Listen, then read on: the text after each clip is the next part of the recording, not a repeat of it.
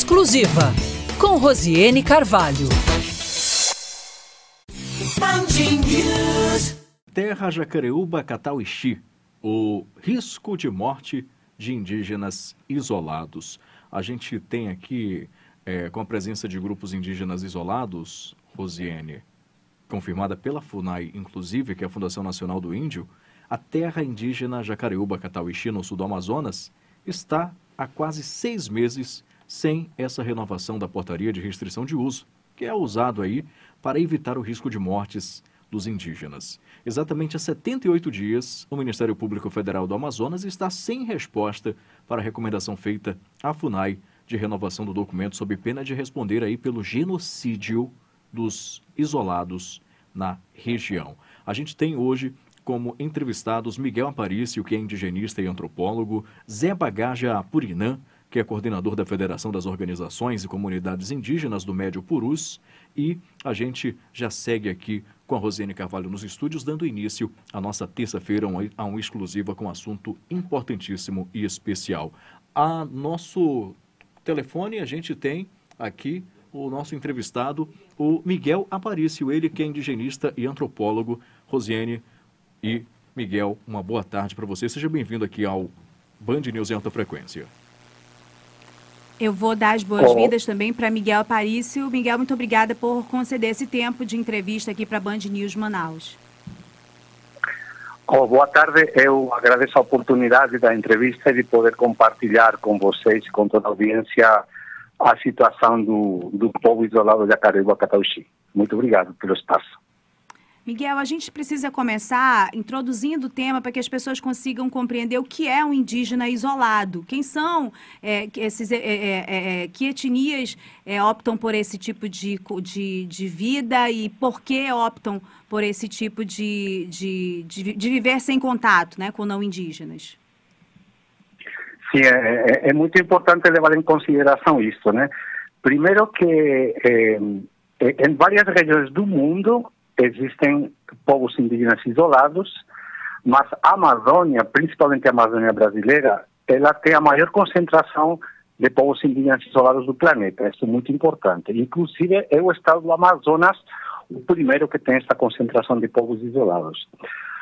As pessoas tendem a pensar que os povos indígenas isolados são eh, os últimos indígenas das florestas do planeta que ainda não tiveram nenhum conhecimento da nossa civilização, do Brasil, da sociedade, da sociedade moderna. E não é assim, não é assim. Todos os povos isolados são grupos indígenas que passaram por experiências trágicas de violência, seja violência armada pelas frentes coloniais, seja pela difusão de, de pandemias ou de epidemias que dizimaram suas populações, e os sobreviventes, ou alguns povos íntegros, inclusive, né, optaram por recusar o contato, a convivência com a nossa, com a nossa sociedade. Ou seja, nunca são povos que não têm informação, não têm notícia, não têm conhecimento da nossa presença devastadora no mundo.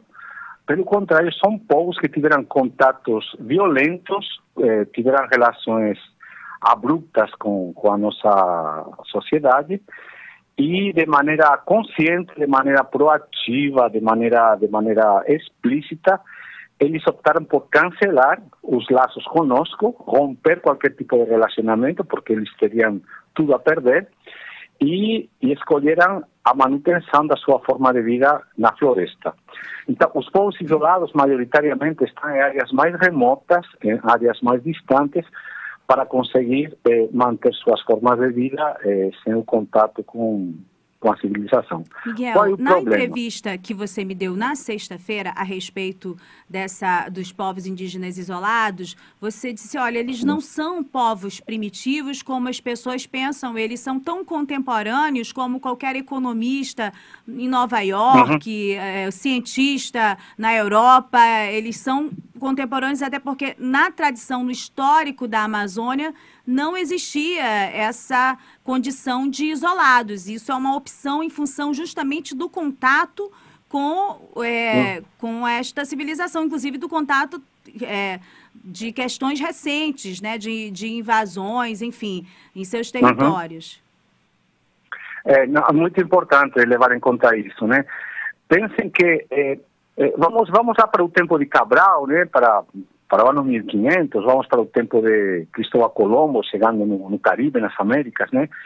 É, ao longo dos primeiros séculos da conquista e da colonização, da invasão, né, das, das Américas, dessa, desse século de invasão, os povos indígenas não estavam isolados. Todos os povos indígenas do continente, todos os povos indígenas da Amazônia, eles mantinham redes de relacionamento totalmente abertas, né?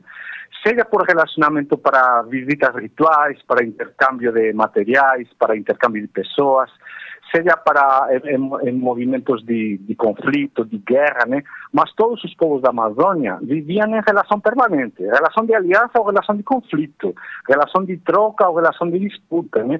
Mas eram redes abertas de relacionamento em toda a Amazônia, né? Eh, na nossa região do estado do Amazonas, principalmente, eh, podemos considerar que a, a, a, a, difusão do seringanismo, da economia da borracha, desde meados do século, meados, finais do século XIX, até hoje, né, com as novas formas de extrativismo, o que aconteceu? É essa irrupção violenta da, do, do extrativismo capitalista, da sociedade brasileira em expansão, rompeu essas redes de relações. Essas redes ficaram canceladas, ficaram interrompidas. Alguns povos foram incorporados eh, de maneira compulsiva à, à, economia da borracha, como todos sabemos, em todas as bacias do estado do Amazonas isso aconteceu. Alguns povos foram dizimados, e isso é muito importante considerar que alguns povos indígenas do nosso estado, vivos no século XIX, vivos no século XX, não existem mais por conta dessa violência. E, finalmente, alguns povos tiveram uma experiência direta né, dessa convivência e falaram, não, por aqui não conseguimos, vamos, vamos morrer. E optaram pelo isolamento. O que acontece? As pessoas podem pensar que eles são um resíduo, uma espécie de vestígio dos índios do século XV, né? Seriam, os índios do 1499 seriam os isolados. Não é assim. Eles têm uma percepção é, consciente e explícita, por exemplo, da mudança climática, do desmatamento, do avanço do agronegócio. Os povos isolados estão nos vendo o tempo todo, estão nos monitorando. Eles são cientes da, da movimentação da, das nossas frentes econômicas, da nossa expansão urbana, da abertura de rodovias. Por isso eu digo que eles são contemporâneos, porque eles são, eles também são de maneira muito inteligente analistas da floresta amazônica, desde suas próprias categorias. Por isso eu comparo eles com cientistas das grandes universidades. Nossos sistemas de científicos estão monitorando as mudanças climáticas do planeta.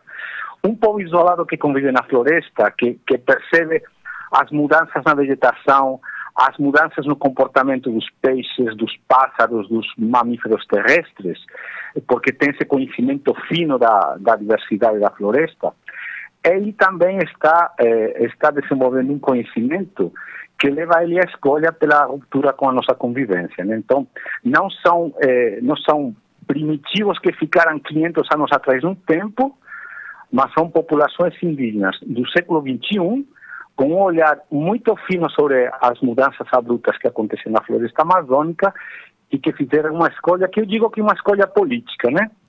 É uma escolha política por quê? Porque é, é, eu imagino hoje os Catauxi, por exemplo, deliberando nas suas, nos seus acampamentos na floresta, que são acampamentos em fuga, né? Porque querem evitar o contato, eh, deliberando o que, que, eles podem fazer quando sentem o avanço de uma frente madeireira, de, o, o, avanço da grilagem, a abertura das estradas e procuram condições novas para, para sobreviver. Eles todo dia estão tomando decisões para não morrer. Sim, eu queria inclusive indicar um, um documentário que tem. É, eu assisti no Now, né? Do, do, do, não é Netflix, não, é do da NET, que é sobre o espiripicura no Mato Grosso. É muito interessante Sim. porque permite que, que a gente veja que a lógica não é a nossa lógica de assim, são pessoas uhum. que vivem que o, a, a, floresta basta a elas, a floresta em pé, elas não estão interessadas, como você mesmo disse na entrevista, em trocas comerciais, não estão interessadas em um novo emprego, em uma nova casa, elas querem a floresta de pé, porque para elas a lógica de vida é essa, de manter a cultura delas, o contato com a natureza.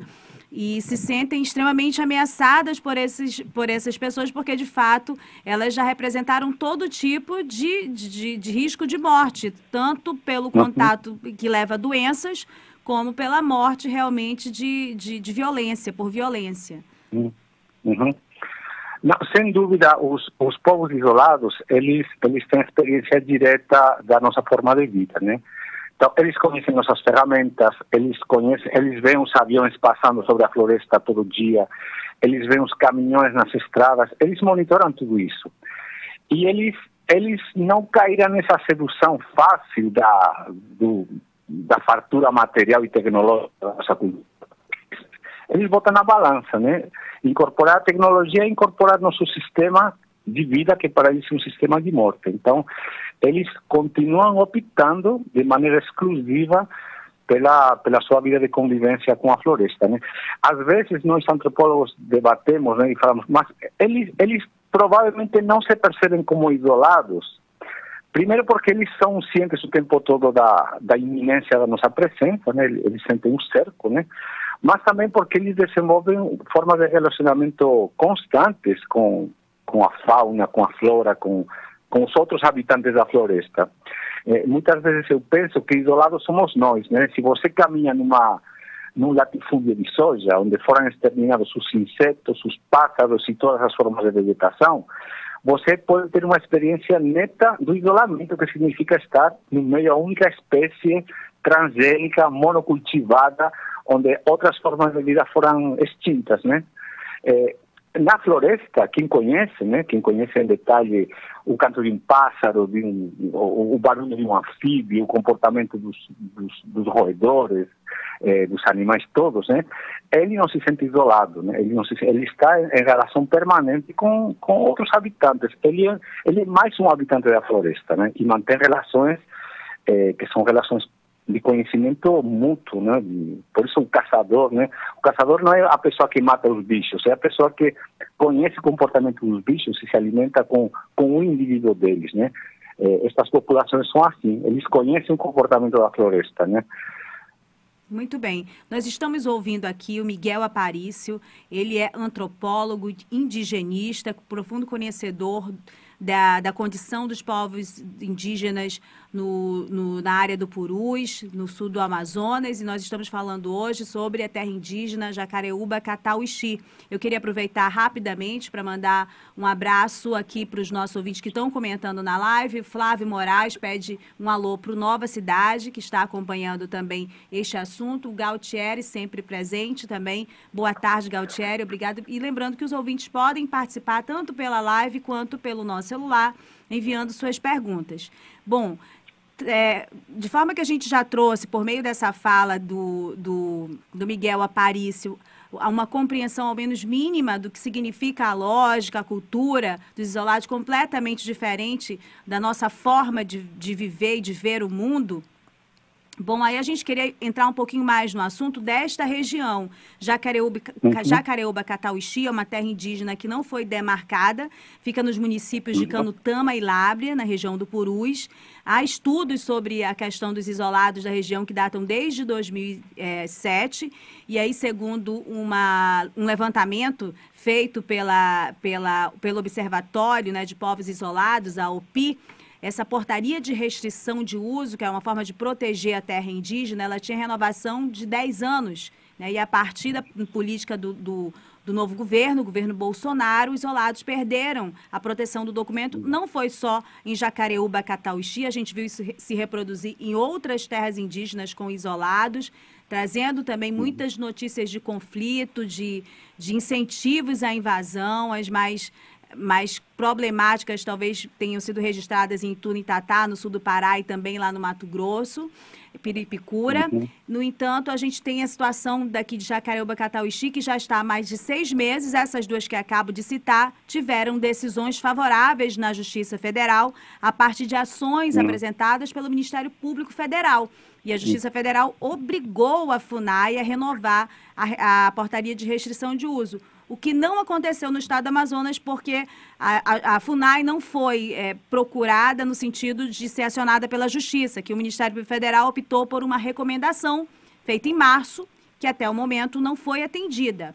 Então, é, uhum. É, Miguel, eu queria que você explicasse um pouco mais a condição específica dos Catauixi. Qual é a condição Sim. que eles estão neste momento? Que riscos eles correm em função dessa não renovação dessa portaria de restrição de uso que já tem mais de seis meses, cerca de seis meses, né? Sim.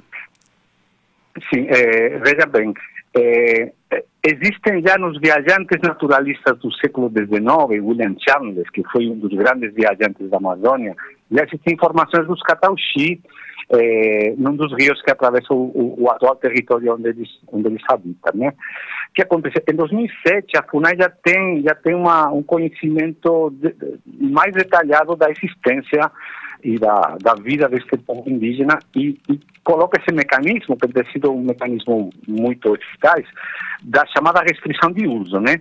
Como a terra não está ainda demarcada no, no procedimento jurídico completo que, que, que o, o Brasil é obrigado a desenvolver desde a Constituição de 88, né? A nossa Constituição já ordenava a demarcação das terras indígenas, mas não foi feito em todas, né? Então havia este mecanismo rápido, né? É uma área de restrição de uso, ninguém pode entrar, a área, a área fica protegida e a FUNAI desenvolver estudos, né? Para, para comprovar melhor as condições de vida desse povo indígena. Tem uma coisa muito importante. É, é, o Brasil, desde o ano 1987, é, ele rompeu a política de contatar, que era clássica no SPI e na FUNAI. A FUNAI fazia contato com as populações isoladas e aí começava um processo novo. Desde, desde 87, o Brasil foi um país inovador à escala planetária porque falou, olha, o contato é ruim para estas populações. Então vai ser melhor demarcar os territórios deles, proteger os territórios, estudar a sua forma de vida, porque quem conhece melhor, protege melhor, né? evitando sempre o contato. Então, desde 2007 havia estas portarias de restrição de uso, que foram se prolongando até dezembro do ano passado, de maneira basicamente continuada, né? portarias de dois anos de duração, que eram renovadas continuamente, e aí em dezembro a última portaria de restrição de uso venceu, a FUNAI sabia disso, né? E as portarias não foram renovadas. Em março, o Ministério Público Federal, como você falou, fez a recomendação, fez duas recomendações. Uma, a imediata publicação da portaria de restrição de uso, e a outra foi a instalação de uma base de proteção da FUNAI para efetivar as condições de vigilância e fiscalização. Veja bem, eh, na FUNAI de Brasília tem, tem, um, tem um setor, a chamada Coordenação Geral de, de Índios Isolados, né, é, que, que cuida de toda essa política de proteção. Ela tem essas informações de maneira plena, de maneira completa, né? Tem, inclusive, o, um dos coordenadores, coordenador de, de, localização de índios isolados, né, o senhor Giovanni Pantoja, conhecido como Tuquina, né, com quem eu convivi no Peru durante, durante muito tempo, em 2011 ele fazia parte da equipe local da FUNAI, que fez expedições na terra Cariúba Catauxi e verificou a presença, verificou a existência de acampamentos, caminhos, pão de índio, né, presença de pão de índio, que é um alimento elaborado pelos Catauxi, como muitos outros lugares, né, e recomendou FUNAI de Brasília a, a, a, a proteção imediata, a criação da base e o aumento de categoria. Vou explicar. No Brasil, a FUNAI tem 108 áreas de índios isolados em estudo. É arrepiante, 108 áreas de, de índios isolados.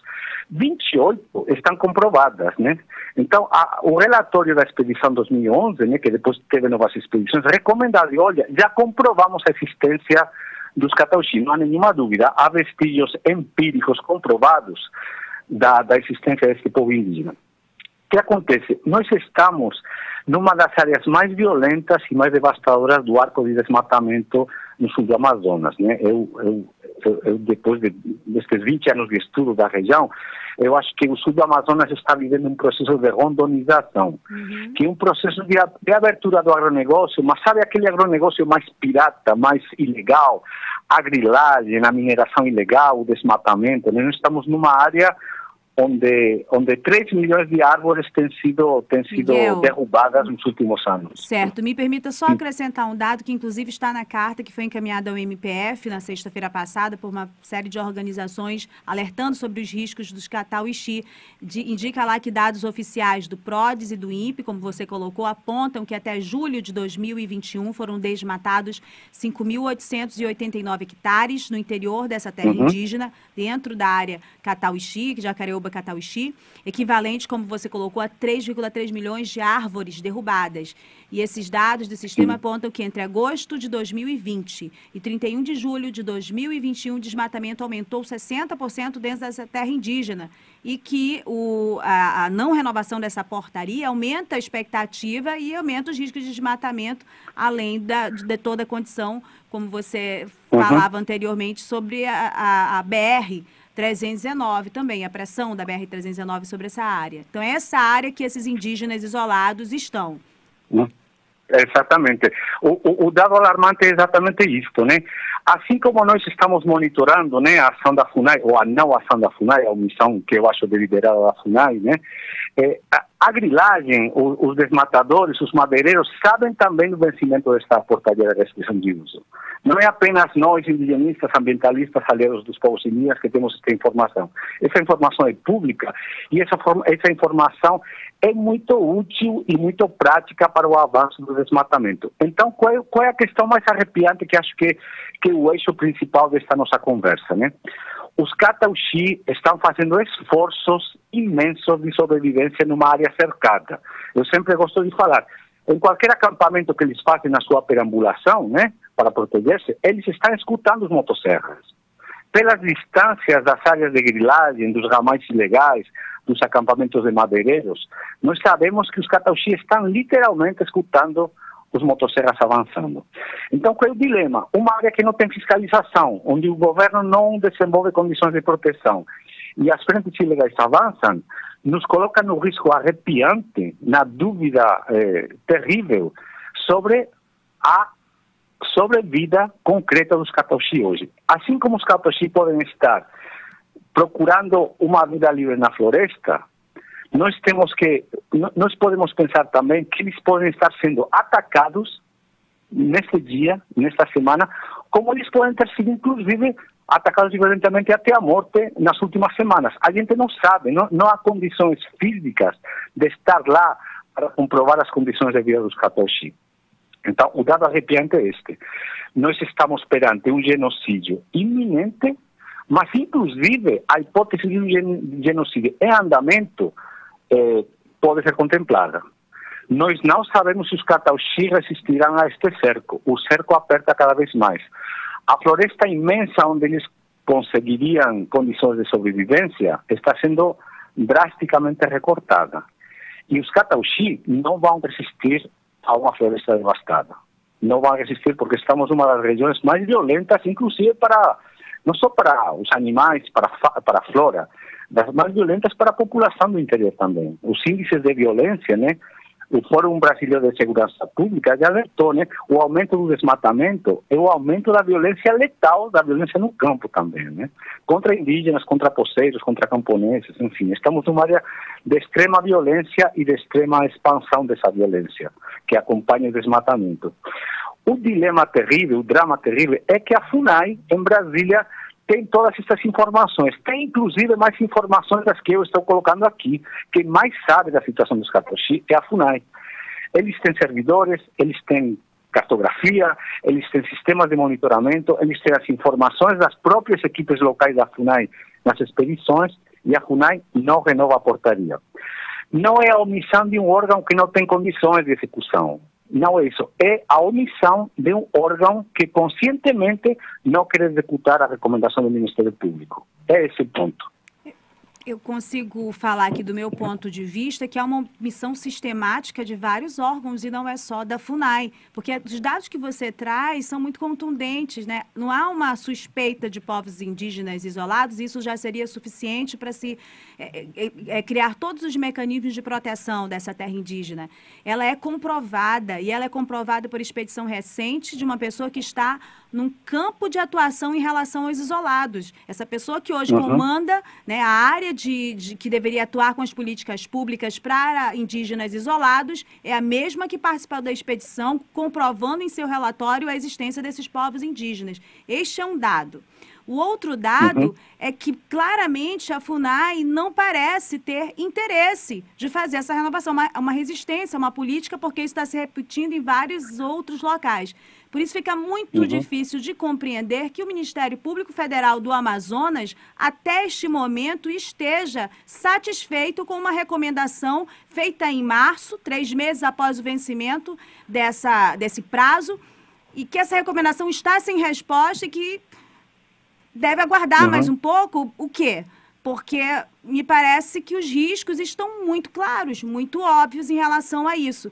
Penso que é essa motivação e essa angústia que colocou esta carta na sexta-feira apresentada ao Ministério Público Federal, assinada pela COIAB, que é a Coordenação de Organizações Indígenas da Amazônia Brasileira, a OPI, que é o Observatório dos Direitos dos Povos Indígenas Isolados e de Recente Contato, o ISA, o Instituto Socioambiental, a OPAN, Operação Amazônia Nativa e a Survival Internacional encaminharam ao MPF, né, endereçada aí ao procurador Fernando Meloto Soave, Merloto Soave, é, lembrando, uhum. e aí eu ponho até entre aspas, lembrando ao MPF o que ele está cansado de saber e o que vai acontecer daí para frente. Eu queria saber se essa carta ela já teve alguma resposta oficial da, do Ministério Público Federal e para encerrar também, é, Miguel, queria saber a sua opinião do que significa cada dia de espera a respeito da condição de proteção desses, dessa terra indígena e deste, desta população que optou pelo isolamento. Sim, é, não, sem dúvida. O, o, os órgãos brasileiros responsáveis pela. É, o que você falou, além da FUNAI e do Ministério Público, nós temos também os órgãos ambientais, porque existe um cinturão de unidades de conservação responsáveis, inclusive há uma sobreposição de uma floresta nacional com a terra dos isolados. Então, tem muitos órgãos, órgãos públicos do Estado brasileiro que, estão, que são responsáveis diretos pela proteção dos catauxi. É, veja bem, é, a restrição de uso ela não precisa ser eh, precedida por um conjunto de atos de pesquisa, de burocracias sofisticadas. É um simples ato da administração pública. O presidente da FUNAI só teria que assinar, na duração do nosso programa, nesta hora de conversa, o presidente da FUNAI poderia simplesmente dar uma canetada benéfica de proteção dos catauxi através de um ato administrativo que não requer nenhum preliminar todos os preliminares já foram executados, os estudos, as expedições, tudo mais. Basta o que estou chamando uma canetada benéfica, né? Protege os catauxi através de uma portaria de restrição de uso, né? Para garantir que eles tenham uma sobrevida, né? Porque a gente sabe, conhece muito bem, o avanço dos correntões, o avanço dos ramais ilegais das, das estradas da região, né? É muito rápido, é muito rápido. Um acampamento com 20 madeireiros avança numa velocidade arrepiante. E, e os Katoshi já podem ter sido atacados. A gente não sabe disso. A gente não sabe disso. Por um princípio de precaução, diz, olha, perante o risco, né, vamos proteger a área, vamos interditar, né, faz bem aos Katoshi, mas faz bem a todo mundo. É uma, é uma floresta em pé com uma forma de vida é, fantástica, né, de convivência com a floresta, de, de, determinação perante as condições violentas nosso, da nossa sociedade. Os, os Katauxi, eles estão, os Katauxi, eles falam, não precisa entender a, a, a língua deles. Os Katauxi estão falando, deixemos viver aqui, é nossa terra, sempre foi, nós queremos ficar aqui, né? Mas as condições de sobrevida deles são muito, muito incertas, muito incertas. É, é, vejam como é inquietante, né? É um simples ato administrativo. Uma canetada do presidente da FUNAI protegeria os catauxi. É só isso. Muito bem, eu agradeço a participação, Miguel Aparício, aqui no Exclusiva, na Band News Manaus. Espero que a gente tenha a chance de conversar em outros momentos e já com um quadro diferente, menos negativo para a população catauixi que vive no sul do Amazonas. Eu agradeço a, a Band News pelo espaço, eh, agradeço a, a audiência amazonense, né? E, enfim, eu que tenho sido um, um, morador do estado do Amazonas durante muitos anos, agora resido no estado vizinho do Pará, é, eu, eu quero falar isso veementemente, né? Nós temos uns vizinhos isolados no, no estado do Amazonas que, que representam uma experiência fantástica de convivência com a floresta. É, temos todos a ganhar com a proteção dos catauxi. Muito obrigado pelo espaço e pela conversa. Seja bem-vindo, cacique Zé Bajaga, à Band News Manaus. Boa tarde. Boa tarde. Eu conversei com o senhor na sexta-feira passada e o senhor me falava a respeito da preocupação que, que acomete vocês dia e noite, porque você, o senhor disse que, olha, nós não sabemos qual é a condição deles e os ataques estão cada vez mais violentos até para nós que fazemos as denúncias. Então, me conte qual é, qual é a preocupação hoje e a condição que está essa população catauixi aí no sul do Amazonas. É, boa tarde mais uma vez, né, ouvintes da News. É, aqui na, na, região do sul do Amazonas, vendo aqui o município de Labra é parte com o município de Canutama. É, a gente está muito preocupado sim por motivo do que das coisas que vêm acontecendo, as invasões, os ataques. E temos ali a da invasão, sobre a invasão ali Jacareúba, Catauixi, que são um povo autônomo, que o povo chama de isolado. E está sendo ali muito invadida aquela região ali. E nós temos um. Nós temos é, um medo, na verdade, de, de que seja que seja apagada aquela história ali, seja extinto aquele, aquele povo que está ali é, se recolhendo do contato com o mundo externo por motivo da, das invasões que está acontecendo. Está tendo muitas invasões né, nessa região, é, pessoas e mais pessoas chegando e passando por cima, e a gente fica é, meio que é, assim, temendo o que pode acontecer, porque se os parentes estão lá e não tem para onde ir, para onde eles vão? Você está tendo tudo está é, tá sendo tudo tomado de conta. Muito bem. Cacique, o senhor está em Lábria neste momento, né? É, nesse momento eu estou em Lábria, sim. Eu queria que o senhor falasse um pouco quais são as características desses invasores da terra indígena Catauixi, o que, é que vocês observam? São, é, que tipo de, de pessoas são essas que apresentam hoje o risco à terra indígena e à própria população Catauixi? É, são pessoas que estão invadindo, estão fazendo desmatamento, estão fazendo derrubada ao longo daquele, daquele trecho, é, é, retirada de madeira é, para criação de gado. É, tá tendo, estão tá, fazendo, na, na verdade, estão fazendo derrubada. Não sei se a gente não, não tem, não sabe nem para muito para que, que é mesmo, mas só sabemos que tem muita derrubada. Se você for olhar no satélite, vai ter um ponto de foco de de desmatamento muito grande nessa região e a gente fica é, preocupado com todas é, essas pessoas que estão vindo de fora aí rumo a, aqui a região aqui do sul do Amazonas, porque ainda tem muita é, árvore e floresta em pé. E então está tá tendo essa, essa, essa invasão, essa aglomeração de pessoas chegando para cá e comprando é, o que a gente ouve falar que estão sendo comprado muitas terras aqui na região pela internet.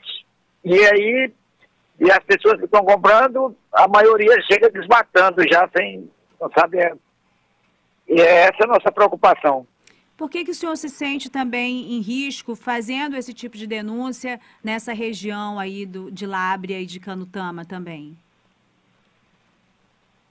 É, nessa, assim, a gente fazendo esse tipo de denúncia, a gente fica, a gente fica em foco.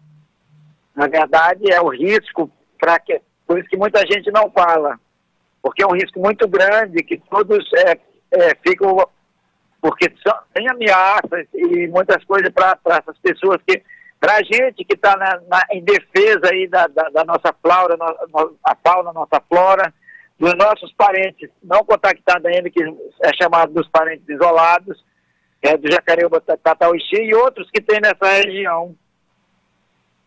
Sim, aí é, essas pessoas que convivem também têm acesso a essa área urbana na cidade, elas sabem onde vocês estão e podem hostilizar vocês de todas as de toda sorte, de toda maneira, e isso já aconteceu em alguns outros momentos é, com outras pessoas por conflito de terra na Amazônia, né? Algo isolado, né? Eu entendo esse esse contexto. Eu queria também lhe perguntar porque sabendo do risco, vocês continuam fazendo a defesa da população indígena Catauixi. O que, que o senhor entende por ser importante correr esse risco é, em função do que acontece na terra indígena? É, na verdade, a importância, porque são nossos parentes, nossos parentes que estão lá, eles decidiram viver de uma maneira é, iso, ali isolada, naquele, né, autônomo naquele canto lá, sem fazer contato com as pessoas. E já por motivo de massacres do passado. E eles não têm nenhum porta-voz, eles não têm ninguém para falar por eles a, aqui fora.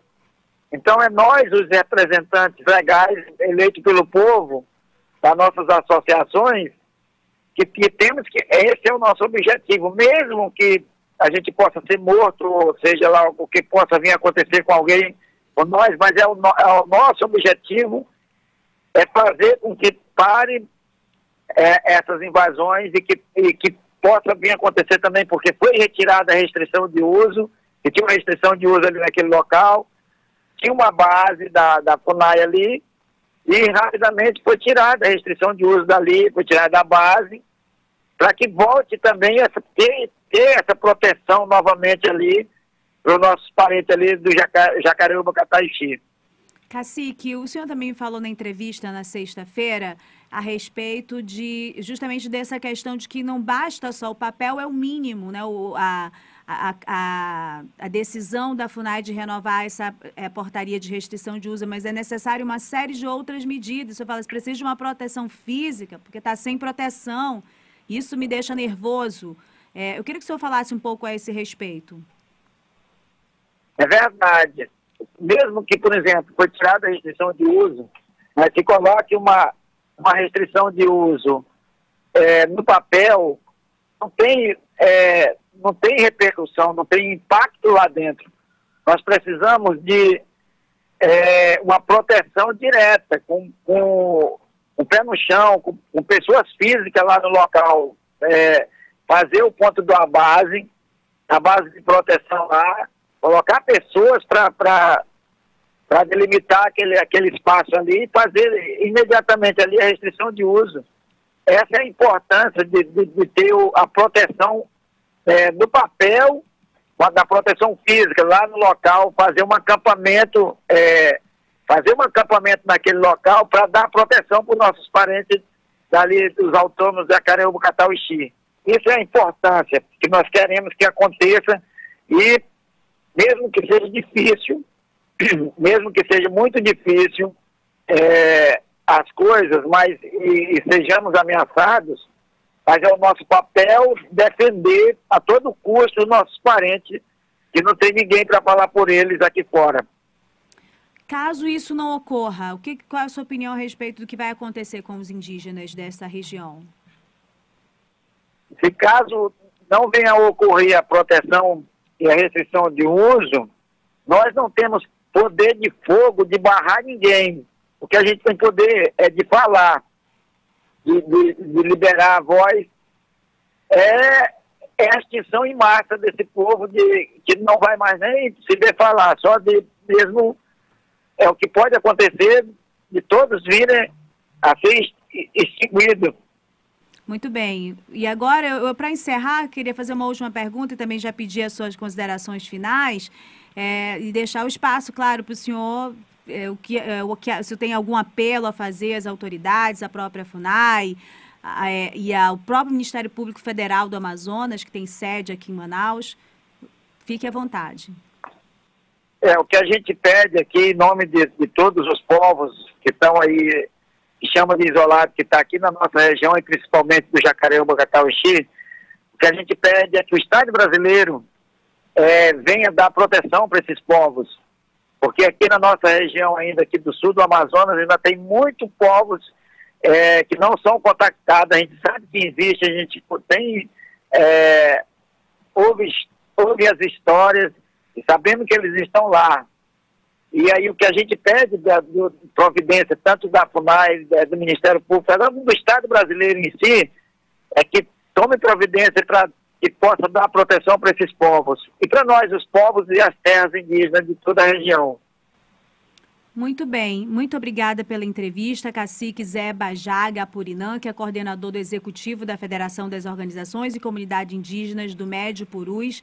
E os microfones da Band News estão à sua disposição, à disposição dos povos indígenas a respeito das denúncias e de todas as questões que são necessárias trazer à tona e trazer o conhecimento da população que acompanha aqui a programação da Band News Manaus. Boa tarde, muito obrigada.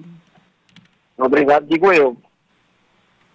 Bom, Alex, eu sei que a gente já está encerrando aqui, eu devo. A gente pediu uma, uma nota, entrevista, o que Sim. fosse, manifestação do Ministério Público Federal, penso que nós não recebemos ainda, né, Alex? A Band News não recebeu. Não. Mas eu fiz uma matéria para a Folha de São Paulo, fiz a mesma, o mesmo caminho e o Ministério Público Federal mandou uma nota é, com a seguinte informação que há um estudo para delimitar a área da terra indígena, está, isso está sendo feito pela FUNAI. Isso tem, e há pouco mais de uma semana, a FUNAI concluiu uma expedição na área e o órgão espera novas informações. E a gente relembra mais uma vez que em março o MPF emitiu essa recomendação à FUNAI para renovação imediata da restrição de uso, sob pena de serem responsabilizados pelo risco de genocídio. Então, o MPF diz que tem um convencimento que há um risco de genocídio, agora diz que espera uma, uma conclusão da, da, novas informações da FUNAI. E a gente ouviu no primeiro bloco o indigenista, o antropólogo, dizendo: olha esse, essa ação que é mais imediata para garantir a vida da população indígena não precisa dessa conclusão, desse estudo todo. Né? Ela, é, ela é muito mais urgente por todos esses fatores que nós trouxemos aqui nessa uma hora do Exclusiva de hoje.